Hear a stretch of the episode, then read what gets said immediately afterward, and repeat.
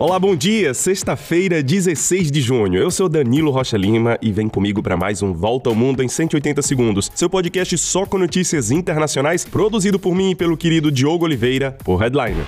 Começamos o dia com boas notícias do Papa Francisco, que deixou agora há pouco o Hospital Gemelli de Roma, nove dias depois da sua operação no abdômen. O Papa, que tem 86 anos, volta ao Vaticano agora, mas as audiências foram anuladas até o próximo domingo. Por causa da saúde frágil e da idade avançada, o Papa Francisco vai ser observado de perto por médicos e assessores durante os próximos meses, em meio a uma agenda bastante movimentada. Para você ter uma ideia, em agosto ele irá a Portugal para a Jornada Mundial Mundial da Juventude, em Lisboa. Em setembro, o Papa visita a Mongólia e deve também ir ao sul da França para uma viagem à cidade de Marsella.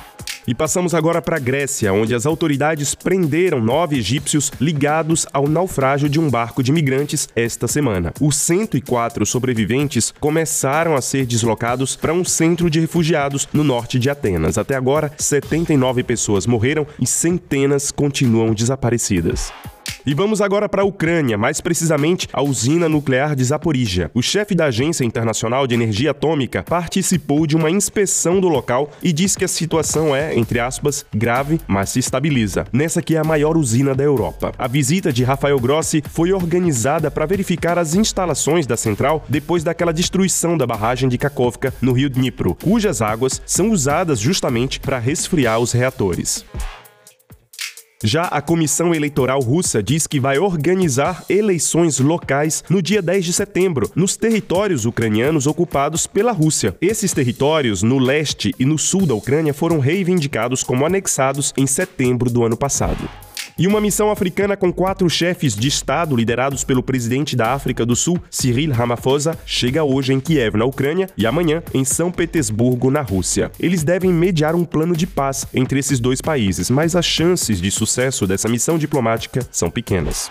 No Peru, a presidente Dina Boluarte descartou novas eleições antecipadas. Ela substitui Pedro Castillo, que tentou um golpe no ano passado. Novos protestos contra ela, pedindo a renúncia, estão previstos a partir de hoje. No início do ano, Dina Boluarte apresentou ao parlamento dois projetos de antecipação das eleições de 2026 para 2024, mas ambos foram rejeitados o parlamento japonês aprovou o aumento da maioridade sexual de 13 anos, uma das mais baixas no mundo, agora para 16 anos.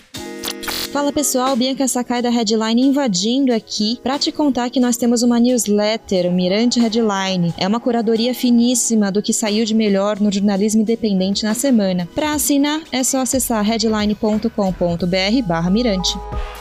E terminamos com essa boa notícia vinda dos Estados Unidos. As autoridades americanas da Agência de Medicamentos, a FDA, aprovou um novo remédio contra uma forma agressiva de linfoma, que é o câncer no sistema linfático. O Columvi, do laboratório Roche, será disponível nas próximas semanas e destinado a pacientes que já receberam outras duas linhas de tratamento contra esse câncer.